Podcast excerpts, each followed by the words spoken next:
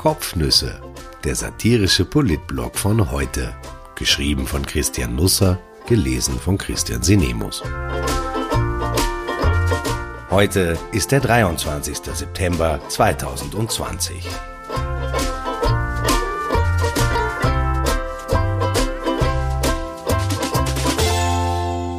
Tage der Erleuchtung. Gekuschel, Horoskope und ein scharfer Kanzler. Michael Ludwig kuschelt gern, vor allem in der Früh, sagt er selbst. Das Wesen von Wahlkämpfen ist es, dass man Politiker recht gut kennenlernt, Leider nimmt keiner darauf Rücksicht, ob man das will oder nicht. Der Wiener Bürgermeister beantwortete auf Radio Wien persönliche Fragen. Ich weiß jetzt, dass er um 6.30 Uhr aufsteht, was bedeutet, dass er nur fünfeinhalb Stunden schläft, denn um 1 Uhr beginnt in der Regel sein Matratzenhorchdienst. Ab und zu aber nutzt er die Schlummertaste seines Weckers, um noch zehn Minuten draufzulegen. Ich bin, glaube ich, ein Mensch, der gerne genießt, und diese noch verbleibenden Minuten, die man dann noch einmal einkuscheln kann, das ist eine schöne Genussminute, die gönne ich mir. In der Früh räumt Ludwig in seinem Schrebergartenhaus zunächst das Geschirr vom Vorabend weg, dann liest er seine SMS und E-Mails. Er telefoniert jeden Tag mit seiner Mutter, hält im Urlaub ein zweistündiges Mittagsschläfchen, leider verrät er nicht, ob er sich dabei auch einkuschelt und ob diese zehn Minuten dann auch nur eine Genussminute lang währt. In der Pension würde er gerne mit seiner Frau, die er in einem Flugzeug kennenlernte, einen Tanzkurs machen und ein Instrument erlernen, Klavier ginge, denn zu Pianoklängen lässt es sich besonders gut einkuscheln. Ich denke, ich habe Ihnen nicht zu viel versprochen. Über den privaten Heinz-Christian Strache wusste man vor diesem Wahlkampf bereits recht viel. Seine Biografie wurde sogar schon verfilmt. Es war eine russisch-österreichische Koproduktion mit einem kleinen Ausflug in die Welt der Fußpflege. Die Handlung wurde auf Ibiza verlegt. Mit sieben Stunden weist das Biopic einige Längen auf. Der Film wird jetzt häppchenweise dem U-Ausschuss zur Verfügung gestellt. Strache gibt Interviews dazu. Das Wirken seiner früheren Nebendarsteller Dominik Nepp, Johann Gudenus und Maximilian Kraus ringt ihm heute noch Respekt ab. Im Kurier sagte Strache, diese Herren haben immer mehr getrunken als ich. Das ist keine gering zu schätzende Leistung, wenn man sich seinen Auftritt auf Ibiza vergegenwärtigt. Ich weiß jetzt jedenfalls, warum man in Österreich seine Stimme in einem Wahllokal abgibt. Ob es der Vizekanzler AD in den Wiener Landtag schafft, wird man in knapp zwei Wochen wissen. Am 11. Oktober wählt Wien. Kein Urnengang war bisher so transparent wie dieser. Dafür sorgen die Identifikationsparavents. In einer anderen Epoche müsste man nicht mehr lange darüber debattieren, was das Wort des Jahres wird. Heuer ist die Konkurrenz stark, aber nicht übermächtig. Die MA62 schreibt in ihren Richtlinien für den Wahltag da zur Überprüfung der Identität der Wahlberechtigten, die das Gesicht verdeckende MNS-Maske kurz abgenommen werden muss, kommen für die sichere Durchführung dieses Vorgangs Identifikationsparavents aus Plexiglas in jedem Wahllokal zum Einsatz. Eine bessere Möglichkeit zum Einkuscheln wird man in den nächsten Wochen nicht leicht finden. Sebastian Kurz gab gestern ein Videostatement ab. Er hieß die Reporter, die er zu sich gebeten hatte, mit einem fröhlichen Grüß Gott willkommen und bekräftigte unmittelbar danach seine neue Positionierung als scharfer Kanzler. Sie wissen, sagte er, dass ich für Verschärfungen in den letzten Wochen eingetreten bin. Knapp davor hatten Vorarlberg, Tirol und Salzburg verkündet, die Sperrstunde in Lokalen von 1 Uhr auf 22 Uhr vorzuverlegen, was viele in den drei Ländern verblüfft haben dürfte, denn sie wussten nicht einmal, dass bisher um Einschluss sein sollte. Kurz reklamierte die Verschärfung für sich. Er habe in den letzten Tagen in den Ländern dafür geworben. In den schwarzen Regionen wurde dieses Balzen eher erhört, wenn auch nicht in allen.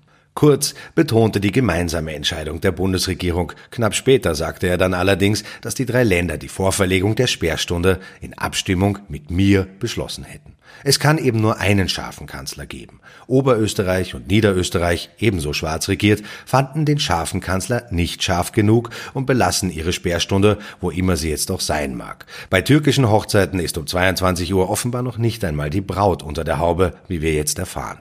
Wenn es um Geschäft geht, setzt der Österreicher sehr auf Völkerverständigung, Integration und Multikulti, selbst wenn die Gäste mit leeren Händen kommen. Als Mitbringsel zu einer Trauung reichen in Zeiten wie diesen ein paar Aerosole Covid-19. In Wien hat der scharfe Kanzler ohnehin einen schweren Stand. Michael Ludwig ließ sich gestern auf keine Kuschelei ein, nannte die Sperrstundenidee eine Fortsetzung der Hü-Hott-Politik der Bundesregierung. Ob sich das bis zur Wahl durchhalten lässt, wage ich einmal zu bezweifeln. Ich wette jetzt einen Schnitzelgutschein, dass die Sperrstunde auch in Wien bald vorverlegt wird, vielleicht auf 23 Uhr. Man will schließlich ein eigenes Profil zeigen.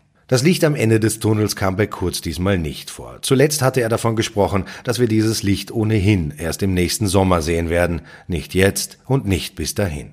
Heinz Burgmann, Chef-Virologe am Wiener AKH, hatte das in der Krone am Sonntag so ausgedrückt, er persönlich würde für den kommenden Sommer keine Weltreise buchen.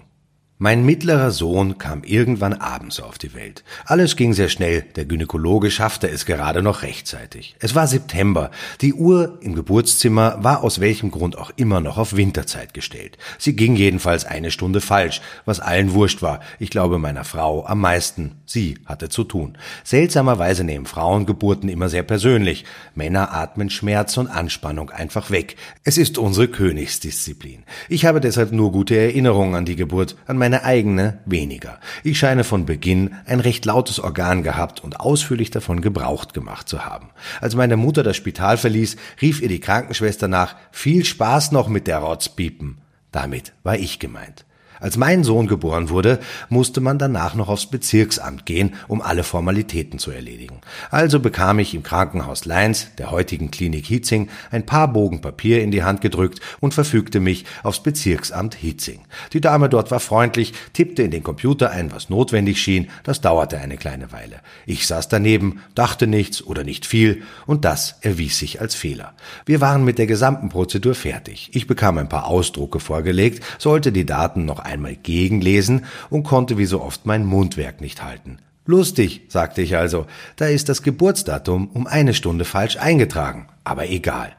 Die Beamtin wurde kreidebleich, sprang auf, riss mir die Zettel mit einem Schwung aus der Hand, packte die Papiere und zerriss sie vor meinen Augen. Ich wusste nicht warum. Eine Stunde falsch, schnaubte sie, das ergibt einen ganz anderen Aszendenten. Sie setzte sich hin und begann von vorne. Ich mochte Horoskope schon bis dahin nicht, ab da noch ein bisschen weniger.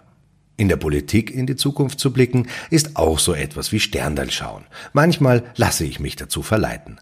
Rainer Nowak, Herausgeber und Chefredakteur der Presse, schreibt jetzt auch wieder Newsletter. Er schläft offenbar auch nicht gern. In der ersten Comeback-Ausgabe kam ich vor. Nowak nennt mich darin Newsletter Hargott, was natürlich einerseits verwerflich sexistisch ist, andererseits auch inhaltlich falsch. Ich habe zwar ein paar Geheimratsecken, das gebe ich unumwunden zu, aber das rechtfertigt nicht, mir indirekt eine Glatze zu unterstellen. Mein jüngster Sohn nannte vor kurzem das, was ich am Kopf trage, eine ausgefallene Frisur, was sich eventuell mittelfristig auf die Aufteilung der Erbschaft auswirken könnte, langfristig mit Sicherheit. Nowak und ich hatten in der letzten Runde der Chefredakteurinnen um eine Kiste Wein gewettet. Ich habe schon ein paar Zeilen darüber verloren. Ich hielt es für denkbar, dass sich Michael Ludwig die Neos als neuen Koalitionspartner anlacht. Er hält die Idee für absurd. Ich erwähne das deswegen noch einmal, weil sich auf Twitter eine längere Debatte darüber entwickelte, die auch eine persönliche Note bekam. Zum Anschauen ist mir der Nowak ehrlich gestanden lieber, schrieb eine mir unbekannte Dame. Ich bestätigte das umgehend und antwortete ihr, mir auch. Tatsächlich ist es ja so, dass Rainer Nowak in jedem Fall schöner ist, oder sagen wir so, er hat noch ein paar Jahre länger Zeit, so schier zu werden wie ich. Ungeachtet der Optik war ich noch einmal im Fernsehen dieser Tage, gestern Abend im Report. Ich wurde ersucht, ein paar Deutungen der gegenwärtigen politischen Zustände zu wagen. Ich traf das ORF-Team hinter dem Theseus-Tempel im Volksgarten oder davor, je nach Sichtweise. Zwei Sessel waren hingestellt, die so kuschelig aussahen, dass sie auch in einer Neuverfilmung von Pippi Langstrumpf Verwendung hätten finden können. Der Interviewer und ich saßen auf den Pippi-Sesseln unter einem Baum, der Mathilda hieß. So stand es jedenfalls auf einem Schild, hielten Corona gehörig Abstand voneinander, über mir schwebte ein riesiges Mikro samt Windschutz, Ansteckmikros gibt der ORF nicht mehr her. Virenschutz. Mathilda hörte uns konzentriert zu, raschelte manchmal mit den Blättern, es klang fast wie Applaus, ließ aber keine Äste fallen oder Laub regnen. Ich nehme das als Zustimmung zur Kenntnis, nicht allzu großen Blödsinn verzapft zu haben. Einmal mussten wir unterbrechen, ein Folgetonhorn war zu hören. Vielleicht holen sie mich jetzt ab, dachte ich mir, aber Mathilda versprach mir flüsternd Schutz, und das hielt sie. Zum Abschluss ein Geständnis. Ich habe jetzt ein paar Tage nichts geschrieben, das war kein Ausdruck von Faulheit. Ich bekenne, mich an manchen Abenden einfach zu nichts aufraffen zu können. Das liegt einerseits daran, dass ich den Eindruck habe, vieles wiederholt sich. Durch die Dauerpräsenz der Regierung wirkt es, als würde Türkis-Grün schon 30 Jahre regieren und wir wären gemeinsam in die EU geglitten, hätten den Euro eingeführt und verschiedene Affären hinter uns gebracht. Andererseits orte ich bei mir eine gewisse Erschöpfung und ich dachte bis vor kurzem, ich wäre allein damit. Aber ich treffe immer mehr Menschen, die fürchten sich ein bisschen vor dem Virus, ein bisschen vor der Quarantäne und auch ein bisschen vor den wirtschaftlichen Folgen. Am meisten aber leiden sie an der Stimmung, die wie eine schwere Wolke über diesem Land liegt, nicht allein über diesem Land, sondern über fast allen. Aber in den anderen Ländern leben wir eben nicht. Es ermüdet, jeden Tag auf die Zahlen zu schauen, die neuen Regeln verstehen zu wollen, nicht darauf zu vergessen, wann wir wo was dürfen und was nicht. Wir bangen Anrufen entgegen, in denen uns mitgeteilt wird, dass jemand, dem wir begegnet sind, ein Verdachtsfall ist. Was für ein grausames, grausliches Wort. Oder gar schon infiziert oder erkrankt. Jedes Mail aus der Arbeit oder aus der Schule kann unser Leben von einem Moment auf den anderen auf den Kopf stellen. Und immer warten, warten, warten. Die schlechten Nachrichten haben sich zu Besuch angekündigt, eingeladen haben wir sie nicht. Wir sollen ehrlich zu uns sein. Das Virus hat die Kontrolle über unser Leben übernommen. Egal wohin wir gehen, die Wolke ist immer da. Es regnet aus ihr heraus. Ein paar Tropfen treffen Menschen aus unserer Umgebung. Die Blitze schlagen immer häufiger in unserer Nähe ein. Jedes Mal springen wir erschrocken weg. Wir funktionieren schon gut, die meisten Leute im Land sind großartig, aber wir wirken merkwürdig fremdgesteuert, es fehlt uns der Antrieb für vieles, die Freude sowieso. Das ist kein Leben, wie wir es für dieses Jahr geplant hatten. Damit kommen wir jetzt so gut es eben geht zurecht. Aber es fehlt die Perspektive. Jeden Tag lesen wir, dass die Impfung im November kommt, bis Ende des Jahres, am Beginn von 2021, im Frühjahr, Sommer, Ende 2021 noch viel später oder aber dass wir uns keine Hoffnung machen sollen, der Impfstoff wird unser Leben nicht radikal besser machen.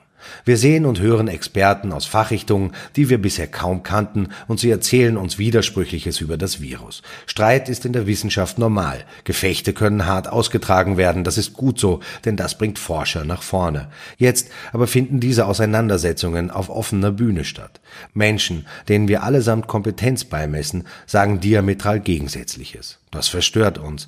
Es verstört die Wissenschaftler, dass wir verstört sind. Die meisten sind keine TV-Studios und Zeitungsinterviews gewohnt. Ihr rhetorisches Handwerkzeug liegt parat, um daraus etwas vor Fachpublikum zurechtzuzimmern. Fehler der Vergangenheit abern aus. Die Forschungsfeindlichkeit in Österreich, der Schulunterricht der Fächer wie Biologie oder Physik an den Rand gedrängt hat. Wir haben nie richtig gelernt, wie wir mit wissenschaftlichen Botschaften umzugehen haben. Ich mache es kurz. Mir reicht es nicht mehr, ein Licht am Ende des Tunnels zu sehen. Ich wäre gerne im Licht. Rasch. Einen wunderbaren Mittwoch Ihnen allen. Kopf hoch, trotz allem. Wo ein Tal ist, ist irgendwo auch ein Berg.